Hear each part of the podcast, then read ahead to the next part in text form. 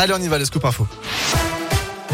Et à la une du changement, en ce 15 février, à partir d'aujourd'hui, le délai pour effectuer sa dose de rappel est ramené à 4 mois au lieu de 7 depuis votre dernière injection ou infection au Covid. 4 millions de Français risquent ainsi de perdre leur passe ce mardi. C'est aussi la fin de la vente des autotests en grande surface. Dernier jour aujourd'hui. Demain, vous ne les trouverez plus qu'en pharmacie comme au début. Et vous noterez aussi que les détenteurs de faux passes vaccinales sont désormais exemptés de poursuite s'ils se font vacciner et ce quel que soit le délai. Alors est-ce que c'est une bonne mesure? C'est la question du jour sur radioscoop.com. Vous avez jusqu'à 19h pour répondre sur notre site internet.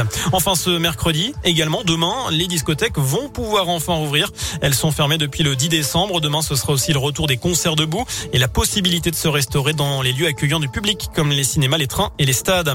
Direction Rion, également dans ce scoop info, le gérant d'un bar tabac aurait été poignardé en fin de matinée par un SDF aux abords de son établissement, selon la montagne. La victime demandait à l'agresseur de s'éloigner de son établissement quand elle a reçu un coup de couteau. Des passants sont parvenus à maîtriser l'individu. Le gérant du bar a été transporté à l'hôpital. Ses jours ne seraient pas en danger.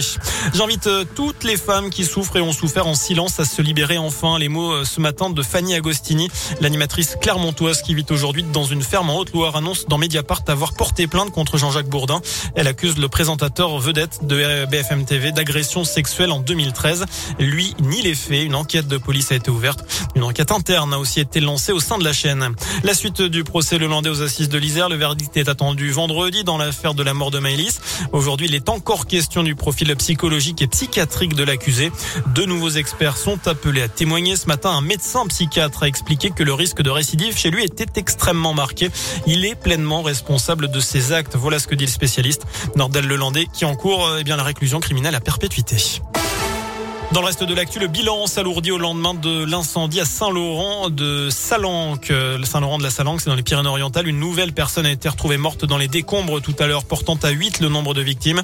Les pompiers étaient à la recherche d'une femme de 66 ans, la dernière personne portée disparue à la suite de ce feu survenu dans la nuit de dimanche à lundi.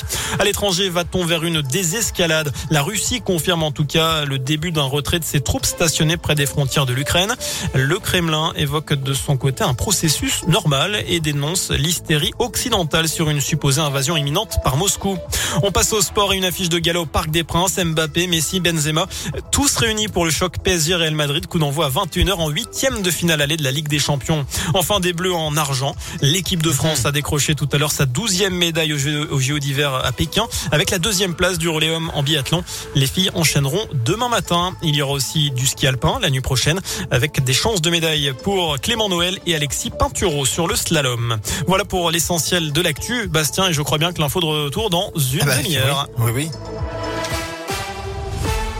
Merci